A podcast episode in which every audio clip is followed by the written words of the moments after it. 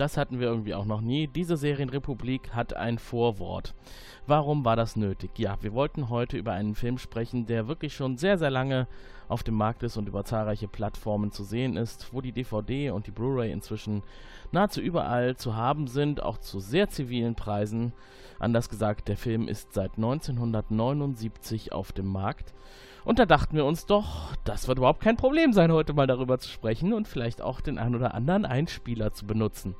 Gesagt, getan. Wir wollten ja 2018 etwas sensibler mit dem Thema Rechte umgehen. Haben wir in der Vergangenheit auch schon gemacht. Aber jetzt so richtig, also quasi bei jeder Sendung vorher mit den Rechteinhabern Kontakt aufnehmen und alles genau abklären und nicht nur auf das Zitierrecht verlassen, beziehungsweise im Einzelnen bei Presseabteilungen anfragen. Also haben wir zu Leben des Brian, über das wir heute sprechen, Kontakt aufgenommen mit der Gruppe Monty Python und haben dort versucht, eine Erlaubnis dafür zu bekommen, ungefähr fünf Einspieler in dieser Sendung zu spielen, jeder ungefähr ein bis anderthalb Minuten lang.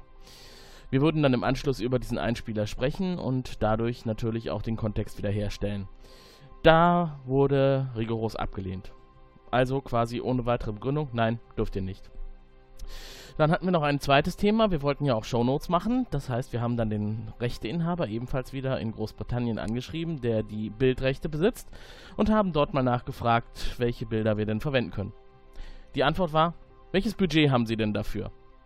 Dann haben wir klar gemacht, wir haben kein Budget, wir sind ein Podcast, wir machen das in unserer Freizeit, wir sind interessierte Fans und wir wollen andere darüber informieren, was es für tolle Produkte gibt und Filme und Serien, die natürlich auch alle zu kaufen sind. Das heißt, im Endeffekt kommt es wieder euch zugute. Naja, nach dieser Antwort habe ich keine weitere Antwort mehr bekommen. Das heißt, äh, auch das Thema wurde abgehakt. Meine Nachfrage, ob denn wenigstens Pressefotos zur Verfügung stehen, also die, die man ohnehin dann überall sieht, hat auch keine Antwort mehr ergeben. So, was machen wir jetzt? Der Podcast war produziert. Wir haben über die Einspieler gesprochen, aber jetzt dürfen wir die Einspieler natürlich nicht verwenden. Das Einzige, was wir heute spielen dürfen, das ist die Titelmusik, denn dadurch, dass dieser Podcast hier nur bei NRVision veröffentlicht wird, gibt es eine Absprache mit der GEMA, dass das erlaubt ist. Daher ist der Podcast auch leider nicht auf unserem Server zu finden, sondern nur bei NRVision. Wir verlinken ihn auf unserer Homepage. Der ein oder andere wird sich vielleicht über diese seltsame Form der Veröffentlichung schon gewundert haben. Ja, der Podcast geht jetzt gleich los und an den Stellen, wo ein Einspieler hätte kommen sollen, werdet ihr etwas anderes hören, aber nicht der Inhalt, über den wir dann sprechen. Also wundert euch nicht. Nehmt es mal so als Statement hin, wir sind relativ unglücklich über die Situation, wie man hier mit Podcasts umgeht, die ja ohnehin nicht viele Rechte und Möglichkeiten haben, dadurch, dass halt keine riesigen Budgets zur Verfügung stehen. Letztendlich sind wir sogenannte Influencer, also, also nicht Influencer, sondern Influencer, die eigentlich optimal mit Menschen, die etwas anbieten und verkaufen möchten, zusammenarbeiten könnten, denn das ist eine Win-Win-Situation. Wir haben ein Thema, über das man sprechen kann und die Leute, die was verkaufen wollen, verkaufen dadurch vielleicht mehr, weil wir bei dem einen oder anderen Interesse geweckt haben. Das würde ja jetzt nicht so weit gehen, dass wir irgendwo eine Woche umsonst in einem Hotel wohnen wollen, aber wenigstens wollen wir die Inhalte, über die wir sprechen, auch in guter Art und Weise darstellen und präsentieren können. So, das wurde uns bei diesem Podcast hier heute genommen, also bleibt am Ende nur unsere Tonspur. Das, worüber wir reden, werdet ihr natürlich nach wie vor präsentiert bekommen, aber darüber hinaus nichts. So, das war's jetzt mit der Serienrepublik ersten Vorwort. Jetzt geht's los. Viel Spaß trotzdem bei der Sendung. Ich bin nicht in Gefahr, Skyler. Ich bin die Gefahr. Du bist nicht von dieser Welt. Nein, aber ich habe eine Menge Arbeit reingesteckt. Dormammu, ich komme, um zu verhandeln. Du kannst das nicht ewig tun. Und wie ich das kann. Du kannst nicht vorbei! Rede, Rede, Rede. Einen schönen guten Abend. Hier ist der Olli aus Frankfurt für die Serienrepublik und ich begrüße aus Köln-Ehrenfeld den Tim. Hallo Olli, hallo liebe Hörer. Wir haben heute mal vertauschte Rollen, auch mal was Neues. Richtig. Und den Tobias aus Köln-Urbach. Ich grüße euch auch. Ja, um was geht's heute? Äh, heute geht's um Monty Pythons Das Leben des Brian, Life of Brian. Ist ein Klassiker, wollten wir auch mal drüber reden. Daher vielleicht, äh, Tobi, fang doch mal mit der Inhaltsbeschreibung an. Die Inhaltsbeschreibung kann man eigentlich ganz kurz machen. Es ist eine Parallelgeschichte zum Neuen Testament, genauer gesagt zur Jesusgeschichte. Es fängt damit an, wir befinden uns in Judäa im Jahre Null und in einer kleinen Krippe in Bethlehem wird ein Kind geboren, das auch den Namen Brian Cohen hört. Ein typisch äh, jüdischer Name zu der Zeit. Und es ist zufällig derselbe Tag, an dem auch Jesus Christus, der Begründer des Christentums, geboren wird. Und zwar noch dazu im Nachbarstall. Das führt dazu, dass die Weisen aus dem Morgenland, die dem Stern gefolgt sind, um eigentlich Jesus zu huldigen, äh, im Stall von Brian landen und von der Mutter erstmal naja, fast vor die Tür gesetzt werden. Als die Mutter dann schließlich rausfindet, dass sie äh, Geschenke bekommen könnte, dann lässt sie dann die Herren doch hier. Die gehen dann kurz darauf wieder, merken, dass sie sich vertan haben, kommen zurück, holen ihre Geschenke, stoßen die Mutter in die Ecke. Und das war die kurze Kindheit des Bryans. Danach geht es halt mit dem erwachsenen Brian weiter, der über mehrere Umwege einen parallelen Lebensweg wiederum zu Jesus führt. Er steigt in eine Untergrundbewegung ein, die man mit den Jüngern um Jesus vergleichen könnte. Er lebt einige haarsträubende, spannende Abenteuer und landet letztendlich am Kreuz, singend und pfeifend. Das war der grobe Inhalt. Der grobe Inhalt, genau. Und ich äh, erzähle euch mal, wie es dazu gekommen ist, dass grober Inhalt überhaupt da war. Erstmal der, der äh, detaillierte Inhalt der, des heutigen Podcasts, den haben wir Tobi zu verdanken, der sich diesen Cast gewünscht hat. Völlig freiwillig. Ja. ja, wer den letzten gehört hat, weiß. Ganz so freiwillig war es nicht, aber ich werde ja demnächst auch dafür leiden müssen, für diese Aufoktroyierung sozusagen.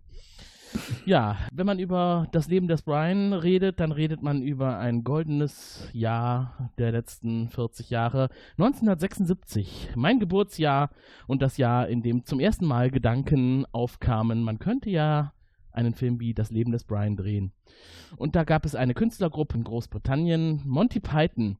Sechs Leute, die äh, relativ erfolgreich waren mit Ritter der Kokosnuss. Dieser Film lief deutlich besser, als sie es erwartet hatten. Und so kam man auf den Gedanken, da könnte man doch noch mal was nachlegen.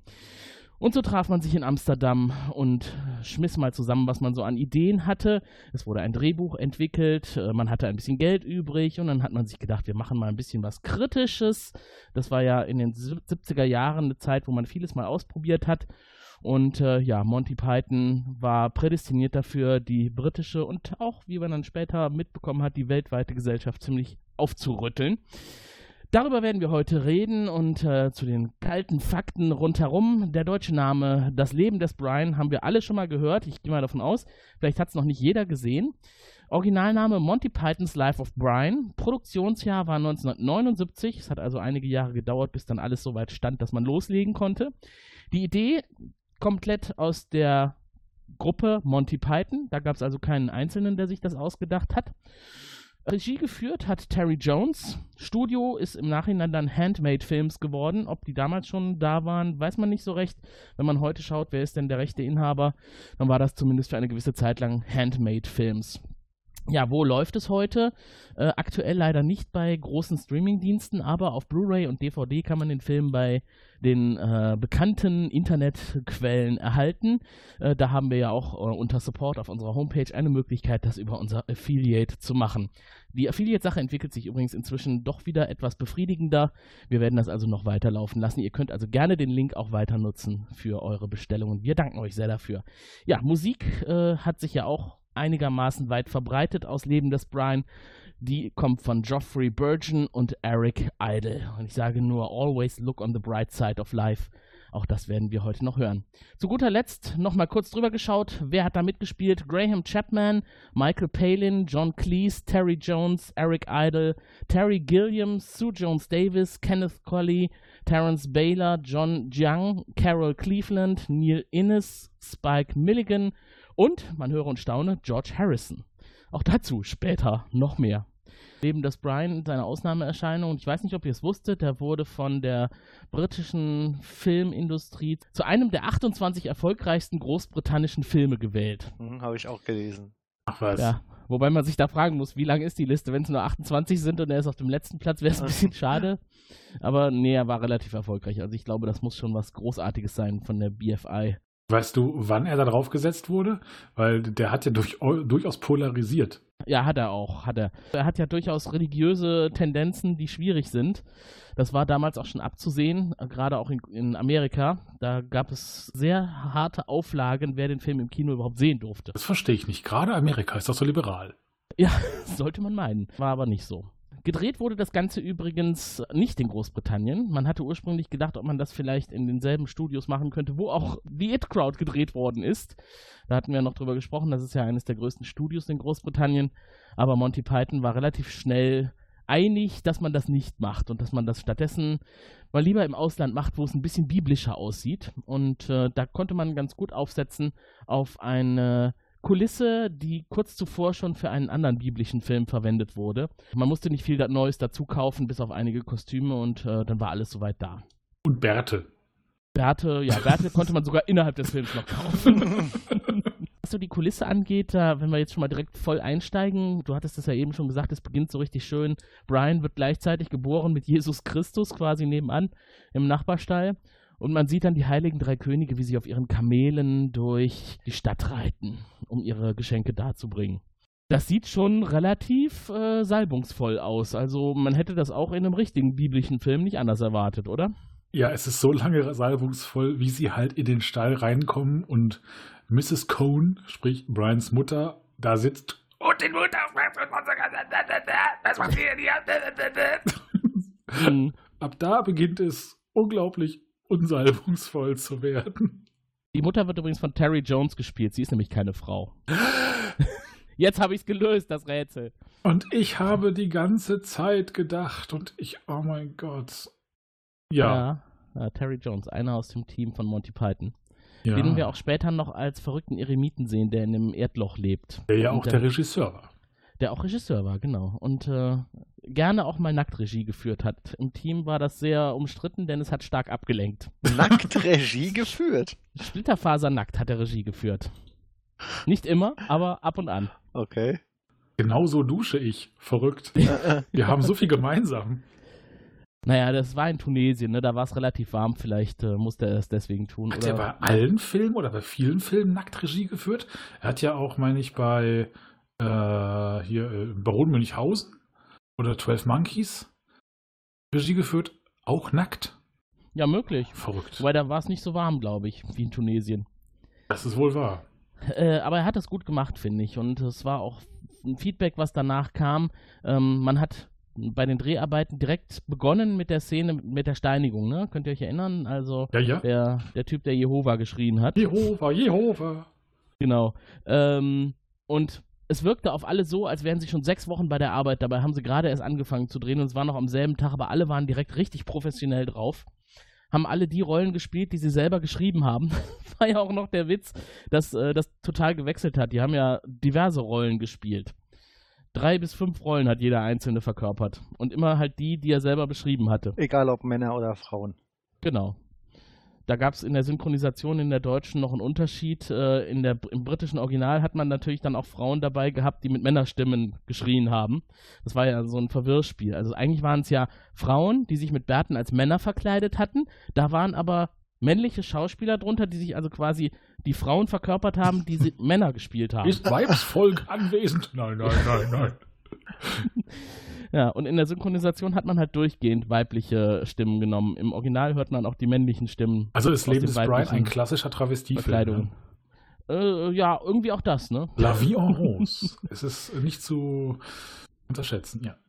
Aber die Heiligen Drei Könige, die durch die Stadt ziehen, was ich halt total witzig fand, ich habe mir den Film jetzt die Tage nochmal angeschaut, die Kamele sind winzig. Ist euch das mal aufgefallen? Das ist wie, wie auf Babykamelen. Ich meine, das sind schon echte, äh, aber die sind total klein. Also da oben thronen dann diese drei Könige drauf und die sind halt groß und gewaltig und mit wallenden Kleidern und mit ihren Geschenken und was weiß ich nicht. Und die Kamele wirken darunter wirklich total verloren. Ja, das ich stimmt. Hab wirklich, ich habe wirklich überlegt, ob das, äh, ob das irgendwie doch noch ein Trick war. Aber was, was sollte das für einen Sinn machen, gefakte Kamele zu verwenden? Vielleicht gibt es auch so Mini-Kamele, wie es so Schottland-Ponys gibt. Das sieht eher aus wie Lamas. Köpft es gerade ja, nochmal an. Mhm. Und, äh, oder die haben so, nee, ich dachte erst, die hätten so wie so einen Anzug, wie so ein Pferdeanzug gibt es ja auch so zu Karneval. Aber es- Kamele. Ja, das ist so gut, dass man da quasi drin steht und dann selber läuft. Männer, die als Frauen verkleidet sind, die als Männer verkleidet sind und Kamele, die als Pferde verkleidet sind. Ja, Aber wenn die das in Tunesien gedreht haben, dann könnten es schon echte Kamele sein, was? vielleicht Mhm. sind ja auch tunesische Kamele eher kleinwüchsig. Das stimmt. Ich habe von Kamelen relativ wenig Ahnung. Das ist aber jetzt enttäuschend. Waren es denn, waren es denn Dromedare oder Trampeltiere? Oh, jetzt wird's kompliziert. ich glaube, das spielt keine so große Rolle. Nee, eine kleine Rolle sind ja kleine Tiere. Genau. Ja, 1979. Es wurde damals hauptsächlich erstmal als Comedy betrachtet, zumindest in den Ländern, wo nicht direkt die große, der große Ansturm der Religionen losging. Dort wurde es mehr als Blasphemie bezeichnet. In Deutschland ist er relativ einfach in die Kinos gekommen, da gab es keine großen Probleme. War auch ab 14 freigegeben. In Amerika durftest du erst ab 17 rein, aber dann auch nur in Begleitung. Und wer durfte begleiten? Ein äh, Beichtbruder, der einem erzählt hat, was alles falsch ist, was alles böse ist. Womöglich. Keine Ahnung. Also, vielleicht müsste man da noch mal ein bisschen recherchieren in der amerikanischen Kinogeschichte. Aber ich sag mal, Bible Belt und sowas dürfte ja jedem ein Begriff sein. Da gibt es äh, durchaus Staaten und Regionen, die ein bisschen strenger sind. Äh, was aber viele nicht verstanden haben, der Film wollte gar nicht Lästerung an der Bibel betreiben oder an, am Leben von Jesus Christus. Eigentlich war die Aussage, lebt euer Leben, wie ihr wollt, folgt keinem Anführer und die ganzen Religionsfilme, die es zu der Zeit damals in den 70er Jahren wie Pilze aus dem Boden schossen, die sollten kritisiert werden, weil die einfach inflationär produziert wurden. Und halt mit sehr viel Pathos. Ja, das gehört ja auf jeden Fall dazu. Also wenn, ich da, wenn ich da an Ben Hur denke oder Moses oder wie die ganzen Filme da hießen. Also hier, äh, doch war Moses, Mhm. ne? Ja, ja. Das war der einzige Film, den wir in der Grundschule damals sehen durften. Moses? Video auf Video, Moses. Ach Mhm. was. Ja, unser Schuldirektor war auch unser Religionslehrer und ab und an durften wir Filme gucken und das war dann zum Beispiel Moses. Da durften wir uns alle im Lehrerzimmer versammeln und durften dann vor den Fernsehschrank uns setzen und dann lief da Moses. Mit dem alten Waffenbruder. Wie heißt er noch? Wie hieß er noch? Gott? Nicht Gott. der Schauspieler, äh, der Vorsitzende der National Rifle Association in Amerika war. Ach, Herrgott. Ganz klassischer. Cha- Charles Hel Heston, irgend sowas. Charlton Heston, Ja. ganz genau. Ja. Auch eine sehr umstrittene Persönlichkeit, aber das ist jetzt nicht Thema. Hm. Woran könnt ihr euch denn erinnern, als ihr, könnt ihr euch überhaupt noch erinnern, als ihr Leben des Brian das erste Mal gesehen habt? Ja, ich war damals ja schon wachen Verstandes und ich war, das war, ich war damals Mitglied in der katholischen Jugendgruppe St. Bonifatius in Essen und ich weiß gar nicht, wie alt ich da war. Relativ klein. Ja, irgendwann so zwischen Kind und Jugendlicher. Ja, ich war also noch ne? kleiner als heute. Da haben wir den geguckt in den äh, Fahrräumen. Und ich weiß noch, dass, also wir fanden den alle unglaublich komisch. Ich weiß aber auch, dass äh, von einem Freund der Vater, der war, ich sag mal, eher etwas ähm, religiöser angehaucht, der fand das ja überhaupt nicht gut, wir den geguckt haben. Und seitdem ist das eigentlich ein Film, den ich mir lieben gerne ständig nochmal angucke. Weil er schon damals provoziert hat. Ich fand den gar nicht so provokativ oder so provokant. Nee, du, du ja nicht, du ja nicht, aber der besagte Vater, der das natürlich dann auch falsch verstanden hat. Der Film war ja nicht Ja, genau. religiös kritisierend gemeint, sondern einfach persiflierend auf die damalige Situation der religiösen Filme. Genau. Olli, wie war das bei dir? Hast du den damals auch schon gesehen? Ich habe gerade drüber nachgedacht. Also ich, es ist, ich habe den sicherlich vor langer, langer Zeit das erste Mal gesehen. Also ich glaube nicht, dass ich älter war als 20. Aber ob ich jetzt 20 oder 18 oder 22 war, das weiß ich nicht. Mhm. Aber hast ihn auch eher als komisch in Erinnerung. Ja, Monty Python war, war eine Comedy-Truppe. äh, Es war so um die Zeit, wo man die Jungs entdeckt hatte und dann hat man sich alles angeguckt und ich meine, es war alles äh, zwischen witzig und äh, anarchistisch. Für mich war das auch witzig anarchistisch. Ich meine, Mhm. War es ja, Ja. auch. Also es war äh, das und noch vieles mehr. Also im Nachhinein betrachtet, ich, äh, wenn ich den Film damals hätte analysieren müssen, hätte ich wahrscheinlich anderes gesagt, als ich heute sagen würde. Wenn man sich den Film heute anschaut, dann ist man einfach überrascht, wie viel da schon drin ist, was später mal Thema wird. Also fast auch so ein bisschen prophetisch. Weil bestimmte überzeichnete Situationen haben sich in der Gesellschaft ja auch weiterentwickelt. Ich erinnere dann nur an diese Situation hier. An dieser Stelle hätte sie einen Einspieler erwartet. Bitte bleiben Sie ruhig, es geht in wenigen Sekunden weiter mit Ihrem Podcast. Und wenn das mal nicht in die heutige Zeit passt, dann weiß ich auch nicht, oder? Ja, das Ringen gegen die Realität, das äh, erlebt man heutzutage immer häufiger. Ja, zu häufig, das Ringen gegen die Hm. Realität. Hm. Wenn man länger drüber nachdenkt, ist das irgendwie eine komplizierte, eine komplizierte Szene. Ich meine, auf der einen Seite ist es irgendwie unlogisch natürlich, auf der anderen Seite ist es natürlich auch vom Prinzip jedem sein gutes Recht, äh, als das, als das, das zu leben, was er möchte, sag ich jetzt mal. Das ist ja genau dieser Ansatz, dass so viele Menschen sagen, wie kannst du es wagen, mich festzulegen, ne? indem man ihn als männlich oder weiblich zum Beispiel anspricht. Äh, jeder hat zu jedem Zeitpunkt seines Lebens das Recht zu sagen, ich bin jetzt das eine oder ich bin das andere. Aber irgendwo hat es dann halt auch Grenzen. Und in dem Fall war es jetzt hier, wenn Stan jetzt Loretta sein möchte, dann kann Stan als Loretta halt keine Kinder kriegen, auch wenn er als Mann das absolute Recht dazu hat. Mhm. Und da ist ja die Kritik schon wieder da, ne? So ganz leise im Hintergrund. Der Mann hat das Recht zu entscheiden, was er sein möchte. Wobei mit Sicherheit eine Frau auch da das Recht hätte, als Mann zu leben und im Stehen zu pissen. Ja, wahrscheinlich schon. Aber das hätte er ja so nicht sagen müssen, ne? Äh, sie haben es ja auch mehrfach dann noch wiederholt. Er hat als Mann das absolute Recht dazu, zu entscheiden, ne? Ob er Frau sein möchte. Ja, aber das sind halt auch diese generellen Gender-Debatten, die wir heutzutage auch haben. Wenn ich daran denke, dass. Ja, jetzt haben wir die Ja, ja, inzwischen. natürlich. Klar. Ja. Äh, aber das ist ja auch heutzutage, wenn man nicht mehr sagen darf, die- die Studenten, sondern die Studierenden und so weiter. Da sage ich auch ganz ehrlich, mein Gott, es gibt halt Worte, die sind halt geschlechtsspezifisch geprägt. Das ist halt so. Da muss man jetzt nicht auf Teufel komm raus irgendwie einen genderneutralen Begriff rausmachen. das ist halt äh, eine gesellschaftliche Strömung, die vorherrscht. Und solange es jemandem Freiheit verschafft, der sich ansonsten nicht frei fühlt, finde ich es okay. Dann nehme ich es halt so hin. Mir tut es ja auch nicht weh. Ich kann es vielleicht an der einen oder anderen Stelle ein bisschen überzogen finden, aber wie gesagt, solange es mich in meinen persönlichen Freiheiten nicht einengt, warum nicht? Mein Gott. Von mir aus kann sich ja auch jeder Loretta nennen, der nicht Loretta heißt, der von mir aus Tobias heißt oder Ihr dürft mich gerne Loretta nennen. Ja, machen wir das. Und warum? äh, weil ich Karneval, meine weibliche Seite, immer sehr plakativ nach außen trage. Ich verstehe. Dann kannst du ja jetzt Mitglied in der Volksfront von Judäa werden. Mitglied? Bloß- Das geht aber nicht. Bloß nicht in der jüdischen Volksfront. ja, Ist das nicht die Vereinte Front? ja. Wo ist eigentlich die, was ist eigentlich aus der äh, ja aus der populären. aus der, Parit aus der populären Die sitzt da hinten. geworden? Die sitzt da Walter! die, Ka die Kamera schwenkt und da unten sitzt so ein Inder und, und lächelt nach oben. so ein Einzelner. Inder. ja, wirkt auf mich wie ein Inder. Auf dich Nee, nicht? auf mich wirkte der wie ein alter Jude. Was auch nach Judäa Nee, für mich- passen für- würde. Für mich war das ein Inder. Keine Ahnung, wie der da hingekommen typische ist. aber Inder.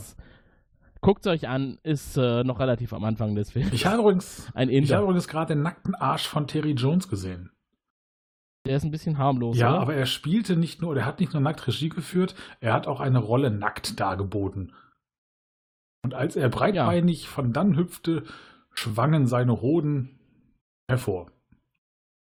Das ist schön. Dann hast du ja für heute Abend auch mal. Dann habe ich äh, wenigstens mal Spaß heute. Besonderes ja, das gesehen. Ist fantastisch. Das stimmt. Aber weil ich gerade sagte, die Kamera schwenkt, da habe ich doch noch ein kleines Trivia, ein interessantes.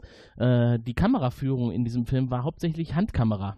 Ab und an haben sie mal Stativ aufgestellt und ein bisschen die, die große Ausrüstung rausgeholt, aber die meisten Szenen, ich weiß nicht, ich habe irgendwas zwischen 60 und 70 Prozent des gesamten Films gelesen, ist mit der Handkamera aufgenommen. es, Und die komplizierteste Situation war, in der Brian mit seiner Mutter durch die Marktumgebung geht und der Ex-Lepra-Kranke verfolgt sie und möchte ein Talent von, von Brian eine haben. sehr schöne Szene.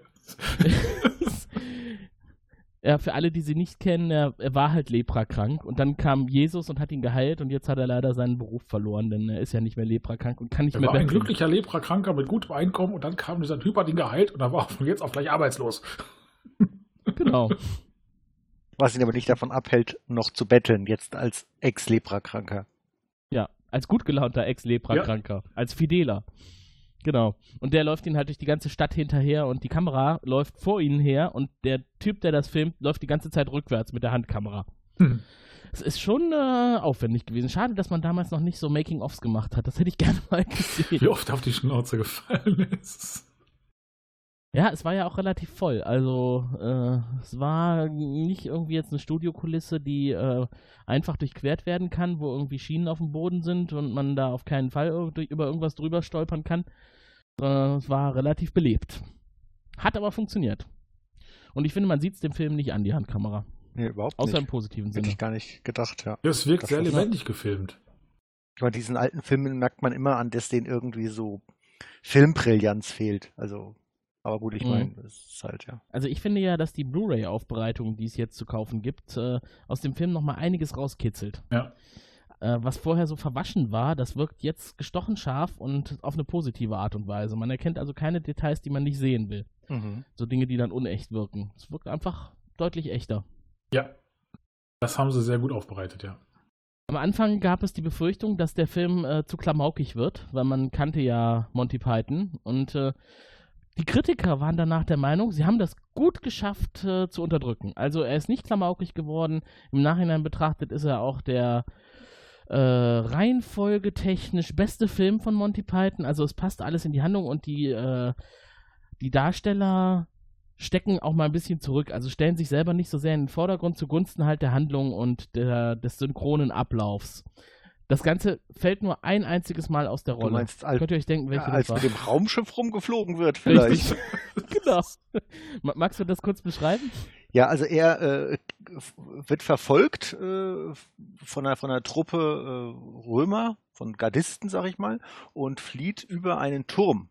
Leider hört der Turm, wie jeder Turm, irgendwo oben auf und er fällt äh, dann seitlich am Turm runter und man denkt so, hui, er ist äh, relativ hoch, da wird er jetzt sterben. Tut er aber nicht, weil er zufällig in ein vorbeifliegendes Raumschiff reinfällt. Dieses Hm. Raumschiff fliegt dann irgendwie ins Weltall, äh, durch ein Asteroidenfeld, hat dort irgendwie so ein Laser-Feuergefecht mit einem anderen Raumschiff, wird dann getroffen und stürzt zurück ab auf die Erde und landet mehr oder weniger neben dem Turm kaputt im Boden. Genau wieder in Jerusalem. Und da sitzen Aliens drinne in dem Raumschiff, sag ich jetzt mal. Total verrückte Ja. Aliens. Irgendwie so grüne Blobbles mit, mit einem Auge, das sie mit der. mit, einer Hand, mit einer so Hand irgendwie hin und her. genau. Ja, Die ja. gucken dann auf ihn runter, so, "Oh, was ist denn das für einer? So, so Hm. Sesamstraßen-Aliens, würde Ja. ich mal sagen. Ganz genau. Und an der Stelle hat sich der äh, Animateur der Gruppe ausüben dürfen. Der ist nämlich sonst eigentlich eher dafür da, so Special Effects und, und CGIs und irgendwas zu basteln, wenn Monty Python was produziert. Und das war halt bei Leben des Brian nicht notwendig. Da gab es halt zwischendrin keine CGIs, die man machen musste. Harry Gillian war Und deswegen das, ne? haben sie ihm, deswegen, ja, ich glaube, stimmt, genau, der war das. Und deswegen haben sie ihm diese Möglichkeit gegeben, mal so ein bisschen was Ausgeflipptes zu machen. Und er ist tatsächlich auch ganz schön gelobt worden dafür. Es ist, äh, ich weiß gar nicht, wer war denn das nochmal? Es war nicht Steven Spielberg, aber einer von den großen Regisseuren. Hat da eine positive, äh, positives äh, Dokument geschrieben und hat gesagt, da, also das, äh, für die Zeit damals hat er das echt gut gemacht. Schweiger. Mit Sicherheit. nee, also, wie gesagt, das hat er gut gemacht. Und äh, wen es interessiert, die äh, Szene, die in, im Raumschiff spielt, die ist in London gedreht worden, nachdem in Tunesien alles abgedreht war. Und die, das Raumschiff selber, das war teuer. Das heißt, danach waren sie relativ pleite. Und da kann Tobi gleich vielleicht noch erzählen, wie sie wieder zu Geld gekommen sind, weil es aus einem Spezialgebiet von ihm kommt. Und äh, die Szenen selber in Tunesien, wo dann das Raumschiff abgestürzt war, die haben sie gerade noch so produziert bekommen mit dem wenigen Geld, was übrig war, indem sie die Schrottteile, die da zu sehen waren, auf örtlichen Schrottplätzen zusammengetragen haben. Au. Sie haben also kein, kein schönes abgestürztes Raumschiff gebaut aus, aus irgendwelchen Studioteilen, sondern haben einfach da Schrott hingelegt. Ja, kannst du mal sehen. Aber es hat sich doch gelohnt. Es hat sich gelohnt. Und danach kamen ja auch wieder 4 Millionen ins Haus. Genau. Wo kamen die her? Oh mein Gott, man könnte meinen, sie wären von Käfern hineingetragen worden. Wer hat diesen Wahnsinnslink verstanden? Ja, der Film drohte tatsächlich daran, äh, an finanziellen äh, Mängeln zu scheitern. Und dann lohnt es sich doch, reiche, berühmte Freunde zu haben. Ich weiß jetzt nicht genau wer. Ich meine, es war John Cleese, der eine Freundschaft zu George Harrison pflegte. Seines Zeichens Mitglied, oder da nicht mehr, die gab es ja nicht mehr, Mitglied der Beatles. Der, Ja, der war bestimmt nicht ganz unvermögend. glaube ich auch. Er hatte bestimmt so 3,50 Mark über. Äh, und ich meine, der hat tatsächlich auch diese Handmade-Films gegründet extra dafür. Genau, mit Dennis O'Brien Genau. zusammen. Genau, der hat dann 4 Millionen reingeschossen und im Nachhinein kam irgendwann raus, sie haben das eigentlich nur gemacht, nicht weil sie davon einen wirtschaftlichen Nutzen erwartet haben, sondern weil sie einfach sehen wollten, wie der Film am Das Ende ist geil. aussieht. Also wenn ich Geld hätte, also richtig Geld, würde ich mir, glaube ich, auch einen Regisseur kaufen und sagen, dreh einfach mal einen Film über das und das Thema, was ich dir jetzt gebe. Mhm. Das wäre wirklich lustig. Wenn man, wenn man so viel Geld hätte, dass man das so machen könnte, das wäre cool. Ja, oder wenn man Freunde hätte, die so viel Geld haben und einem das Geld dafür geben, Dinge zu tun. Wenn wir irgendwie mal was Besonderes machen wollen, dann sind wir großkotzig und zwingen Leute dazu, Grammatik zu pauken. An dieser Stelle hätte sie ein Einspieler erwartet. Bitte bleiben Sie ruhig, es geht in wenigen Sekunden weiter mit Ihrem Podcast.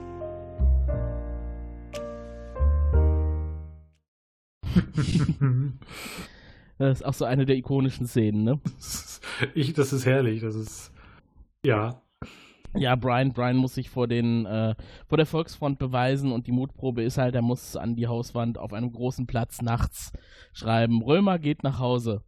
Dabei wird er aber von diesem römischen Centurio erwischt, der aber anscheinend irgendwie ein verkappter Lateinlehrer ist.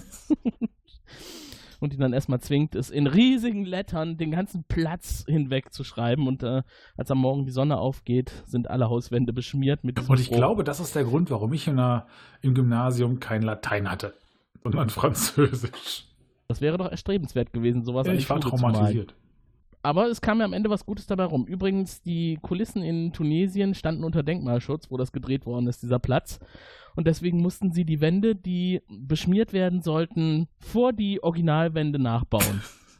Das heißt, die Wände, die er beschmiert hat, waren nachgebaute Wände, aber auf echter Platzkulisse. Also dahinter waren die wertvollen Wände und er hat geschmiert auf unwertvolle Wände. Ich finde jetzt aber, selbst wenn die nicht unter Denkmalschutz stehen, sollte man da nicht irgendwo in so ein Land fahren und alles vollmalen, ehrlich gesagt. Och, Äh, ja, gut, er hat ja jetzt nichts, äh, es ist ja nichts kaputt gegangen. ja, aber prinzipiell. Was hier stehen, die Pyramiden unter Denkmalschutz, ich würde die gerne mal gelb streichen. Es ist ein, ein so. Comedy-Film.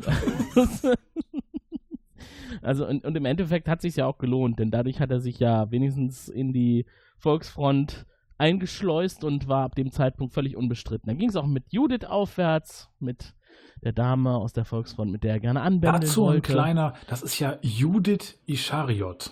Das weibliche Pendant Mhm. zu Judas Ischariot. Ja, Däh. Was unser alter Religionsexperte hier so Ja. alles weiß. ja, ihr seid gesalbt, dass ihr mich kennt, dass ihr mich kennen dürft.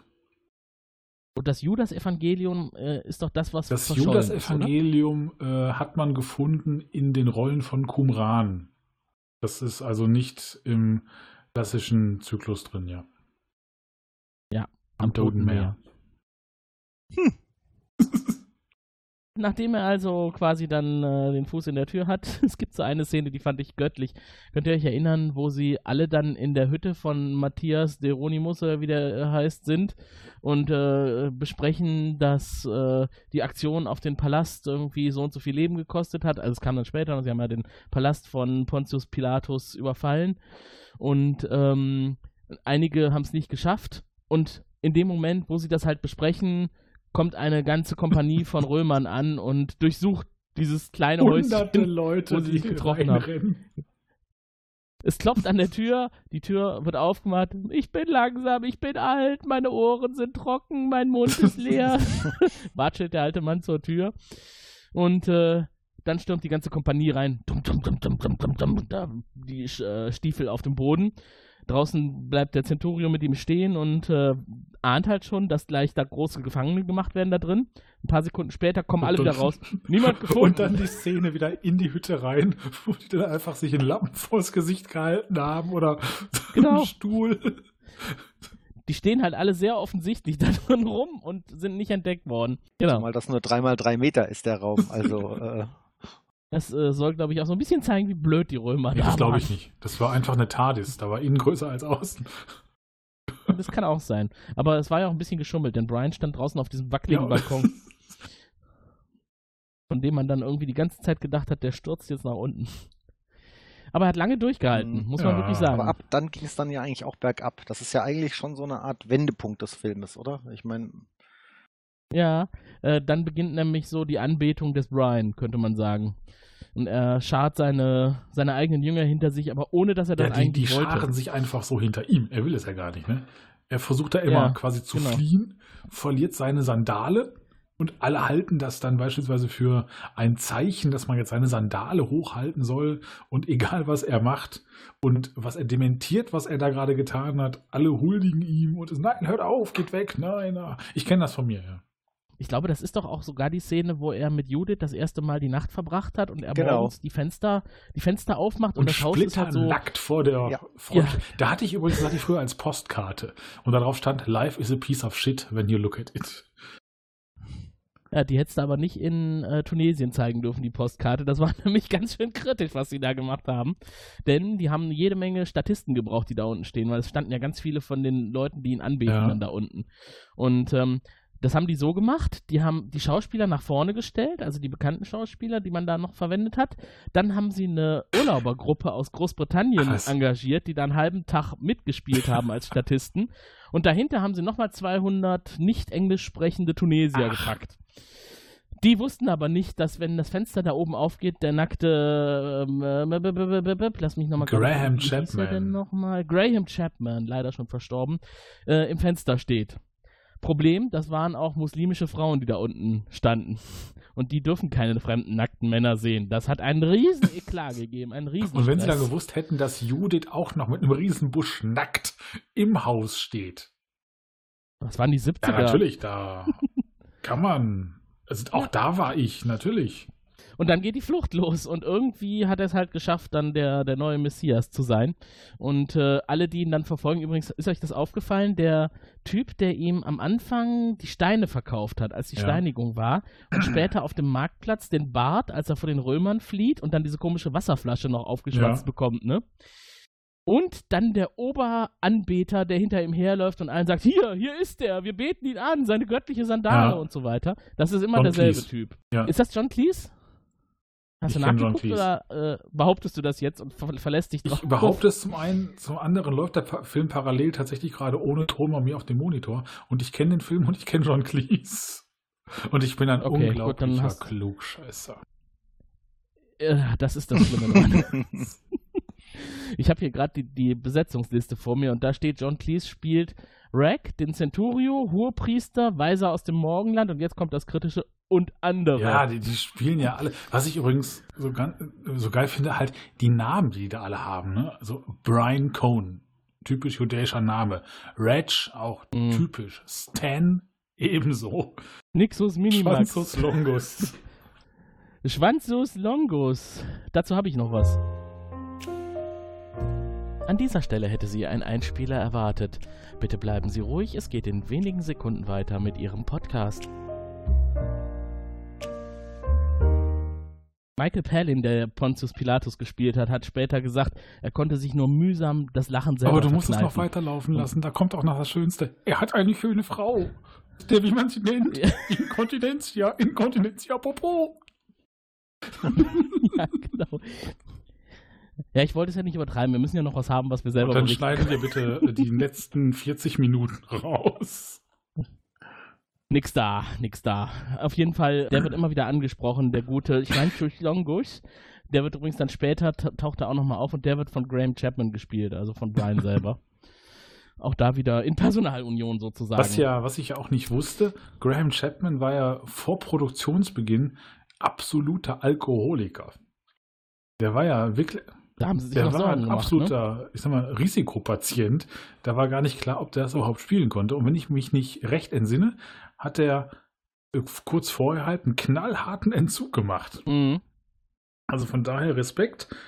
Überlebt hat er es trotzdem nicht. Er ist ja trotzdem kurz danach verstorben. Ja, sehr schade eigentlich. Absolut. Das war, äh, da ich ja die Figur so sehr mochte, eigentlich immer mein Lieblingspython. Neben allen anderen. Es war ja immer auch schwierig, die Zusammenarbeit der Monty Pythons. Wechselte immer mal so ein bisschen. Ich glaube, 1980 haben sie sich endgültig getrennt, haben dann aber nochmal zusammengefunden und haben äh, nochmal neue Projekte angegangen, aber so richtig, na, so richtig großen Klopper gab es dann eigentlich nicht mehr. Ist eigentlich sehr schade, ne? Wenn die wirklich mal alle zusammengeblieben wären und gemeinsam weitergemacht hätten und mehr im Stile von Leben des Brian produziert hätten, das wäre super für die Welt gewesen. Ja, wahrscheinlich, aber ich Mhm. glaube, dass äh, dann auch Leben des Brian nicht mehr dieses, diesen, diesen Status erreicht hätte. Also Leben des Brian ist ja, meine ich zumindest, auch der einzige Python-richtige Film, den man richtig mit einer Handlung Mhm. äh, betrachten kann. Äh, Ritter der Kokosnuss hatte auch schon Handlungen, aber das war teilweise schon mehr auch so Epi äh, Episoden zusammengeschnitten, die dann wiederum einen Film durchaus ergeben haben. Wenn wir jetzt andere Stücke nehmen, oder hier, äh, wie heißt es, Der Sinn des Lebens oder all sowas, das waren ja ähnlich wie, oder waren das sogar nur zusammengeschnittene Flying Circus Episoden als Film dann? Es, es fühlte sich so an wie Flying Circus Episoden als Film. Ja. Und wie gesagt, von daher, und hätte, hätten die ihrer Truppe weitergemacht, wie gesagt, glaube ich nicht, dass Leben des Brian derart Kultstatus erreicht hätte. Ja, das kann sein. Alles, was rar ist, wird ja auch eher mal zum Kult, als das, was es vielfach gegeben hat. Ja. Und äh, Leben des Brian hat halt wirklich eine Ausnahmeposition eingenommen. Ich habe übrigens gerade nochmal nachgeguckt, weil mich das eben doch ein bisschen verwirrt hat. Platz Nummer 28 in der BFI Top 100 Liste britischer Filme. Äh, das nimmt, den nimmt tatsächlich das Leben des Brian ein. Darüber kommt direkt auf Platz 27 Dr. Chivago zum Beispiel, um das mal einzuordnen. Das ist ein britischer Film? Nee, Moment, das ist eine US-amerikanische Produktion. Dann frage ich Ah. mich, warum die in der Liste der Top 100 britischer Filme steht. Ist aber so. Briten. Weil die Briten als ehemaliges Weltreich alles für sich in Anspruch Ja, nehmen. Amerika ist ja auch so ein bisschen eigentlich Großbritannien basiert, ne? Das war mal britisch. genau. Also alles. Und alles, was da drüber kommt, auf Platz 27 bis Platz 1, ich schaue gerade durch, da ist nichts, was ich kenne. Doch vier Hochzeiten und ein Todesfall. Ein sehr schöner Auf Film. Platz 23, den habe ich noch gar nicht gesehen. Aber der ist gut, der ist lustig, romantisch. Kann man sich mal Ja. angucken. Ist ein super Film. Super, ich. ja. Auf Platz 11, die Brücke am Quai. Ach was. Und auf Platz 1, was glaubt ihr? Dr. Schnaggels. Richtig. Was? Nein, natürlich nicht. Der dritte Mann von 1949. Das ist aber kein britischer Film, oder? Er steht hier auf Platz 1 der BFI Top 100 britischer Filme. Ja, aber wie wir gerade gelernt haben, Dr. Chivago auch. The Third Man 1949. Ah, vielleicht war es einfach eine Brit. Ach, das wird eine britisch-amerikanische Koproduktion gewesen sein. Dann ist die Welt in Und dann Ordnung. ordnen das die Briten mal eben sich selbst zu. Völlig zu Recht. Ja. Alle Bollywood-Filme sind ja auch britisch. Ja, genau. Ja, aber dieser, ähm, wir waren eben beim Pontius Pilatus und seinem Schwanzus Longus. Ähm, da wurde ja Longus? ganz böse eine lispelnde Person verunglimpft. Heute würde man wahrscheinlich darüber diskutieren und weniger über die religiösen Aspekte, die der Film hat. Darf man jemanden mit einem so schweren Leiden in eine Ecke stellen und äh, sich darüber lustig machen? Ich finde ja, dass man das durchaus darf, weil diese Person ja an sich schon von ihrem Verhalten her schwierig ist und äh, viele Dinge getan hat, die fragwürdig sind. Und wenn man ihm dann so eine kleine Schwäche andichtet, die überzeichnet ist, und es ist ja absolut überzeichnet, er hat ja, er hat glaube ich auch eine Gattin, ne? Und äh, wirkt aber. ja, Inkontinentia. nee, das, ist, das ist die Gattin von. Schwanzus Longus. Ja, das ist die. Achso, Ja. du meinst eine andere Ich Gattin? rede ja von Pontius Pilatus, der lispelnde Schwulibert, der so ein bisschen komisch spricht. Achso, ja, komisch. Ja, ja, ja. Ja. Der hatte eine Gattin. Welche denn? Ich weiß es nicht, aber Jetzt in echt oder im Film? Im Film. Spricht er nicht auch von seiner Gattin an einer Stelle? Ich meine Hm, schon, auf jeden Fall wird er so ein bisschen als schwuler, lispelnder äh, Statthalter dargestellt. Der, der keinen Spaß versteht. Wenn der da wenigstens lispelt, finde ich fair. Ist Absolut. ausgeglichen. Das stimmt. Und ich finde auch, jeder sollte das Recht haben, verarscht zu werden. Ja, das stimmt. Solange es gleichmäßig verteilt ist, kann ich damit auch gut leben. Ja. Absolut. Sonst würde ja auch Humor, Satire und würde ja alles gar nicht funktionieren. Wen, wen dürfte man denn noch verarschen? Ja. Also, ich finde, Tobias und ich, äh, ach nee, Tobias war gar nicht dabei. Ich war, der, Tobias, wir machen nicht alles zusammen. Ich mache manche Dinge auch alleine. Ich war auf einem Bierbrauseminar. Und das, Ja, äh, ich gehe da auch ja, beitreten, aber ein anderes. Das war höchst amüsant. Der Typ, der das gemacht hat, hat schon von vorneweg gesagt, wenn ihr nicht damit klarkommt, dass ich ein chauvinistisches, frauenfeindliches Arschloch bin, das äh, keine Randgruppe auslässt, dann äh, würde ich euch empfehlen, jetzt schon zu gehen. Wir sind alle geblieben und äh, es war wirklich so. Es war krass am Rand, aber gleichmäßig, gleichmäßig verteilt. Also wart ihr kein jetzt Gutmenschenvolk? Wir haben viel Kölsch getrunken dabei. und da war es lustig. Je mehr Kölsch floss, desto lustiger war, wurde das. Aber der war Ja. wirklich, der hat kein Blatt von den Mund genommen und hat sich alle vorgenommen. Ja, ist so wunderbar. Ja. Und so finde ich das okay. Weil dann ist es nicht dogmatisch und so kann man damit leben. Und so macht das auch Leben des Brian und so macht das insgesamt auch äh, Monty Python. Äh, ich meine, wir haben ja eben schon mal kurz Ritter der Kokosnuss angesprochen, das ist ja auch so ein Beispiel. Jetzt, äh, jetzt äh, waren wir dabei, oh, Olli, du hattest eben gesagt, wir haben jetzt einen großen Cut im Film äh, eigentlich gemacht, so einen Sinn-Cut. Und Brian flüchtet sich in die Rolle des Messias, äh, ungewollt, und äh, zieht eine große Schar von Menschen hinter sich. Und da gibt es eine Szene, die habe ich euch auch nochmal rausgesucht, denn die fand ich so lustig. Wir haben sie eben schon angeschnitten. Brian ist auf der Flucht, hinter ihm irgendwie 200 Leute, die ihn anbeten wollen. Er hat zwischendurch seine Sandale verloren und das wird direkt als Zeichen gesehen, als äh, Zeichen seiner Göttlichkeit. Aber sie stellen ihn irgendwann an der Stelle, wo er auf den Eremiten trifft, der im Loch sitzt und 18 Jahre nicht gesprochen hat. An dieser Stelle hätte sie einen Einspieler erwartet. Bitte bleiben Sie ruhig, es geht in wenigen Sekunden weiter mit Ihrem Podcast. es geht äh, genau in der Art weiter und äh, am Ende ist es dann irgendwann soweit, ja, Brian landet erst im Knast und dann mit dem Kreuz auf dem Hügel Golgatha, wo er dann gekreuzigt wird. Und äh, das ist dann so die Schlussszene des Films. Äh, alle hängen an ihren Kreuzen und äh, das Fazit finde ich sehr schön. Das Fazit ist nämlich, Tobi und Olli, man soll das Leben nicht ernster nehmen, als es ist, auch wenn alles schwierig ist und alles scheiße ist und äh, man denkt, es ist nur dunkel, dann kommt von irgendwo ein Lichtlein her, in Anführungszeichen, und man muss einfach die hellen Seiten des Lebens sehen. Always look on the bright side of life. Always look on the light side of life. If life seems jolly rotten, there's something you've forgotten, and that's to laugh and smile and dance and sing. When you're feeling in the dumps, don't be silly chumps. Just purse your lips and whistle, that's the thing. And always look on the bright side of life. Come on. Always look on the right side of life. For life is quite absurd, and death's the final word. You must always face the curtain with a bow. Forget about your scene, give the audience a grin. Enjoy it, it's your last chance anyhow. So always look on the bright side of death. Just before you draw your terminal breath. Life's a piece of shit when you look at it. Life's a laugh and death's a joke, it's true.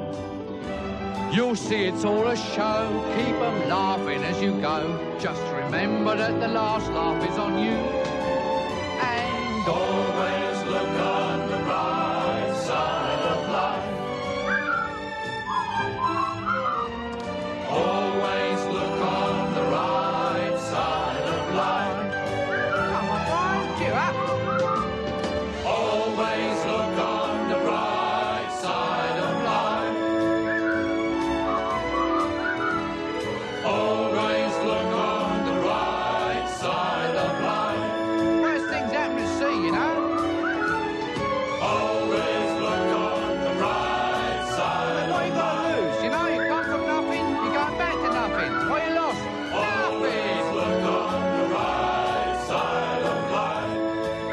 Nothing will come from nothing, you know what I say?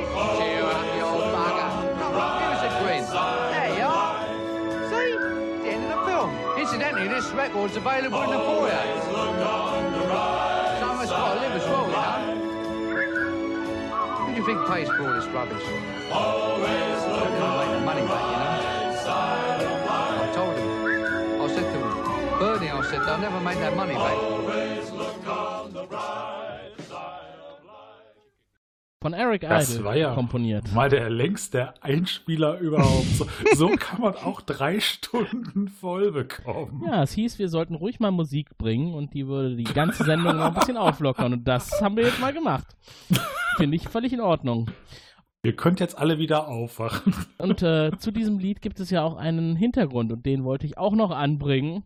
Äh, Eric Idle hat das komponiert und es war ursprünglich eigentlich eher ernst gemeint, dieses Lied. Also es war nicht so lustig und beschwingt, wie wir das jetzt gehört haben, sondern eher so ein bisschen getragen und langsam. Und äh, er hat das vorgestellt auf dem Set und hat das also den Leuten gezeigt und alle waren begeistert, haben geklatscht und fanden es gut. Aber er hat äh, gedacht, damit stimmt was nicht, ich bin nicht zufrieden, es muss ein bisschen fröhlicher und unbekümmerter wirken. Und was hat er dann gemacht? dann ist er zurück ins Hotel gefahren, hat sich mit Matratzen eine kleine Kabine gebaut und hat dann in der Kabine den Gesang nochmal neu aufgenommen. Und diesen Gesang, der dann halt fröhlich klingt und so lustig und unbekümmert und mit Pfeifen und so weiter, das ist dann der, der es am Ende geschafft hat. Und der ist auch bis heute noch in dem Lied so drin. Zumindest die Einlagen, die von Eric Idle persönlich kommen. Aber es. Denkt man nicht, ne? Man Mhm. denkt, da setzt sich jemand ans Mischpult und macht was und dann ist das perfekt am Ende, aber manchmal sind die Künstler auch einfach unzufrieden und bessern nochmal nach.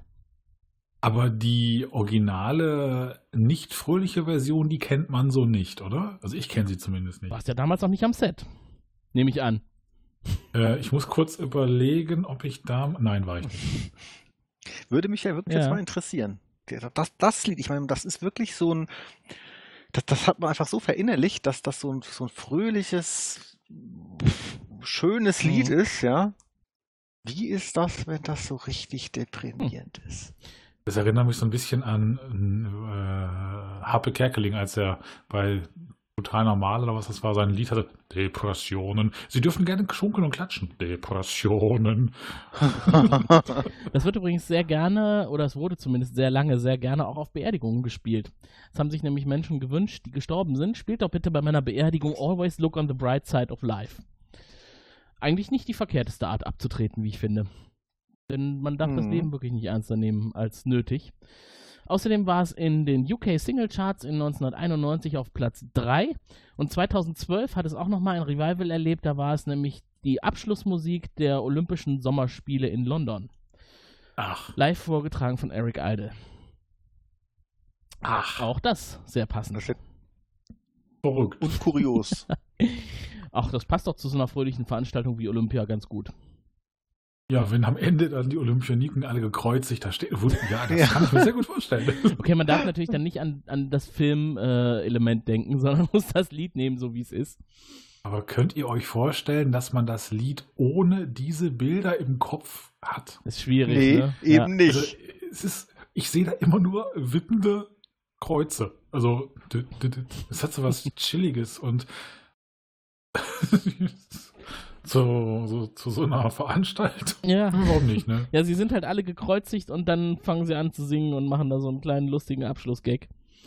Vor allem, vor allem äh, Brian guckt ja die ganze Zeit immer nur angepisst, weil der will da ja logischerweise nicht hängen. Mhm. Erst kommt diese, äh, dieses fliegende Selbstmordkommando, um ihm zu huldigen, wo er dachte, ey geil, die retten mich. Dann kommt seine Judith und sagt, Dann kommt die Mutter. genau, dann noch die Mutter beschimpft ihn. Wie sie ihn ja Hallo? immer beschimpft hat. Ja.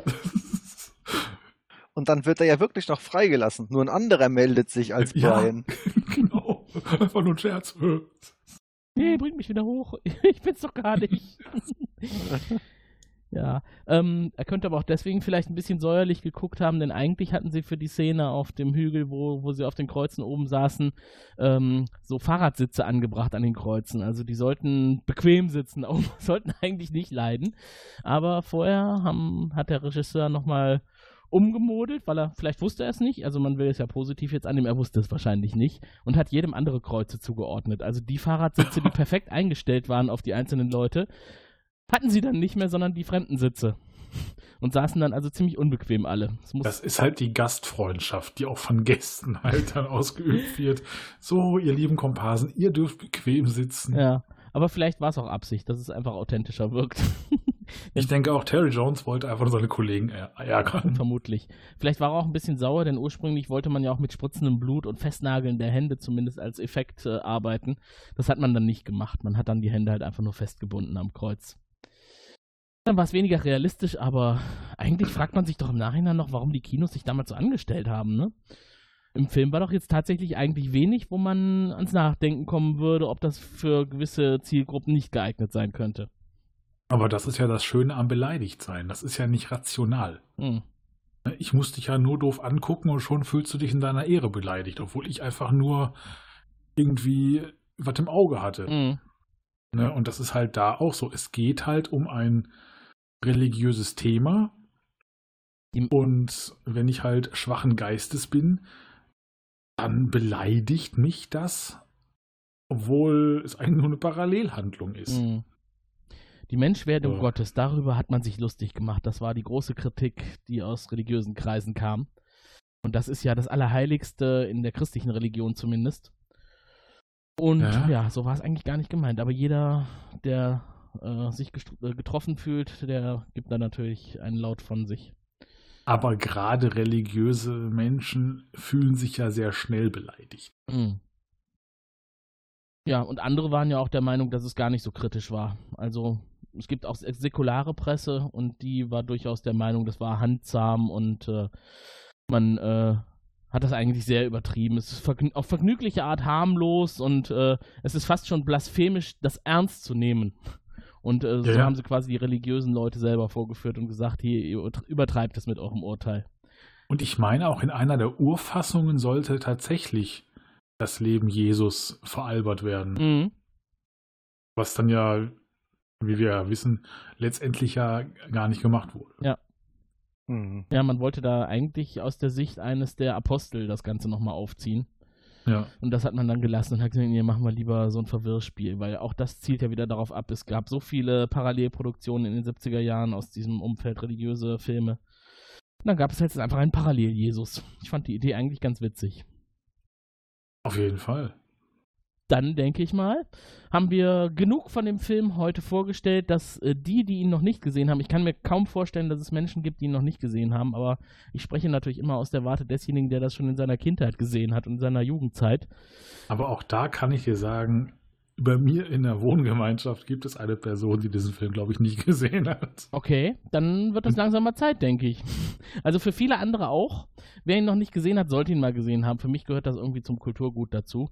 Allgemeinbildung, Leben des Brian muss man mal gesehen haben. Auch wenn man vielleicht schlechter Laune ist, am Ende pfeift man doch den Abschiedssong mit. Ja, aber ich glaube, das ist auch das Problem bei, ich sag mal jetzt Monty Python oder britischem Humor.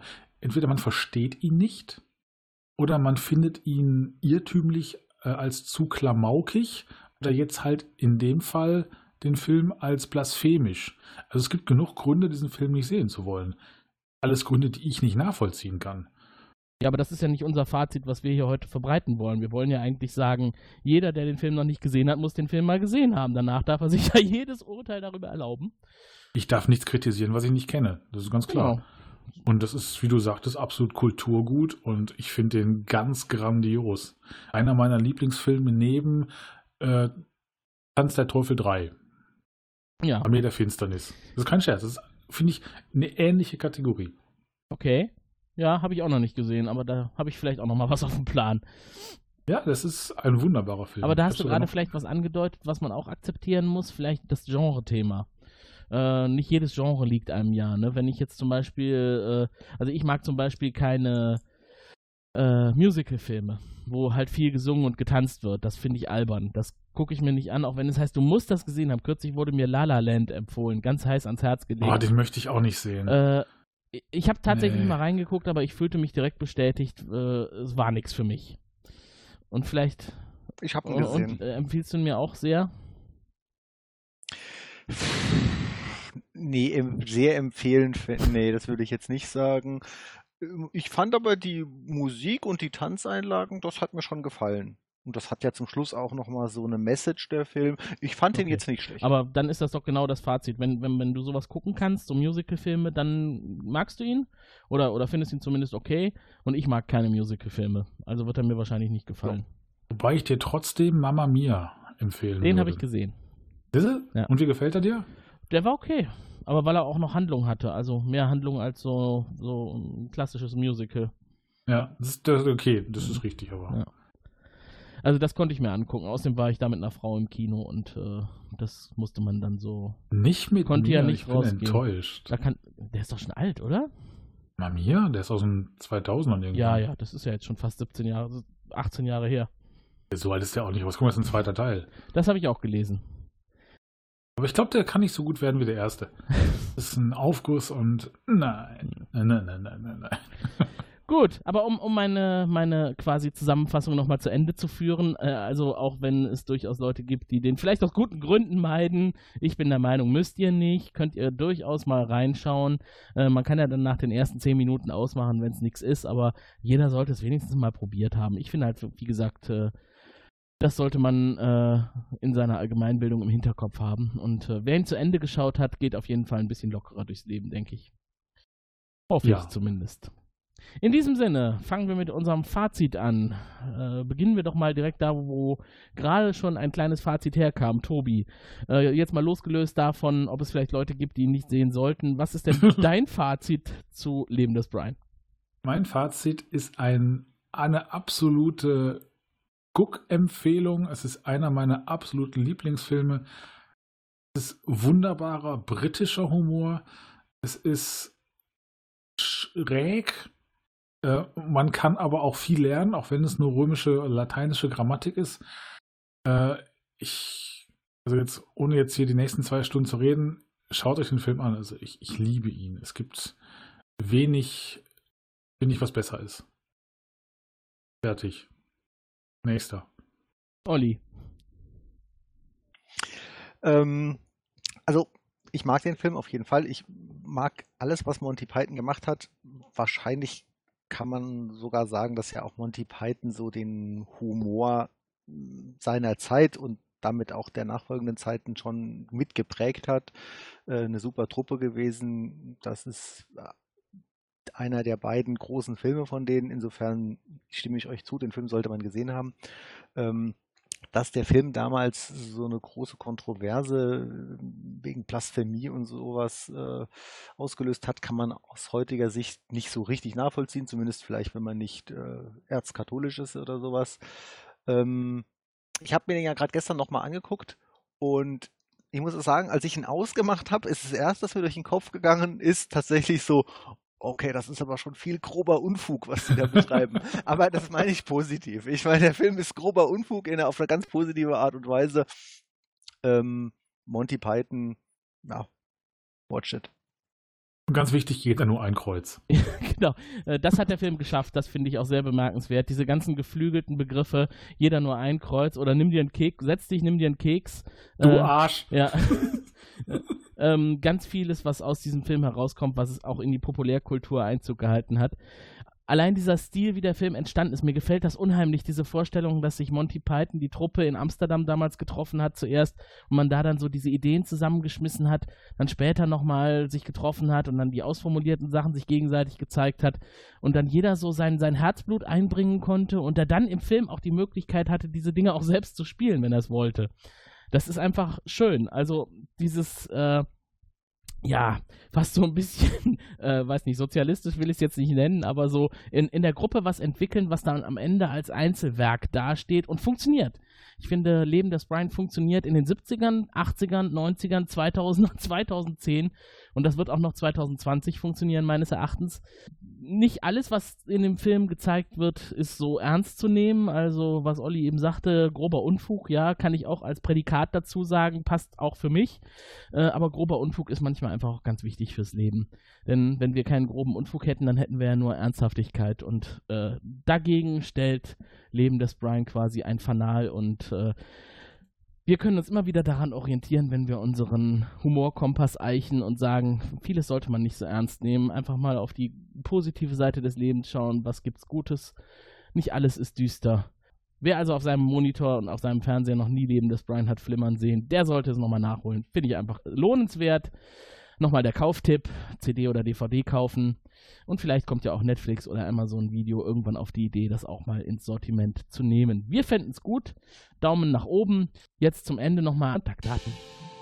Ruft uns an unter Telefon 0221 570 70 70. Schickt ein Fax an 0221 570 70 71 oder eine E-Mail an info at serienrepublik.de. Dann würde ich sagen, packen wir es für heute. Wir packen unsere Sachen und hören uns dann in der nächsten Ausgabe wieder. Tschüss Tobi, tschüss Olli, tschüss liebe Hörer. Tschüss. Ich mach dich gut. Tschüss Longus. Tschüss.